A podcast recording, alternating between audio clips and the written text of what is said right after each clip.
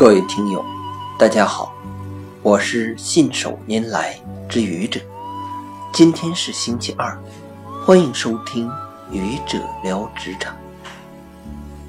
在职场中，有这样一种人，他的能力很强，是某一专业领域内的行家里手，所以部门同事都很尊敬他，上司也很器重他。他是一个视专业为生命的人，对自己所负责的专业工作孜孜以求，精益求精。有付出，必然有收获。他取得了非常好的业绩，专业能力也得到了普遍的认可。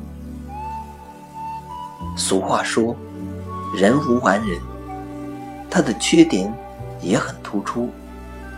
他从不以为自己的成绩有别人的功劳，哪怕别人为他付出了很多很多，他觉得那都是应该的，不是吗？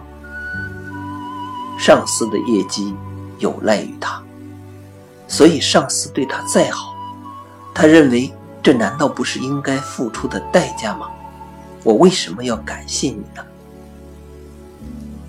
同事的工作同样有求于他，所以同事对他再好，他认为这只不过是投桃报李罢了。我没有必要感谢同事。这样的同事，你遇到过吗？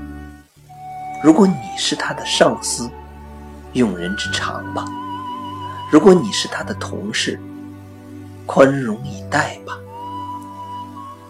这样的同事也应该自问一下：我的感恩之心呢？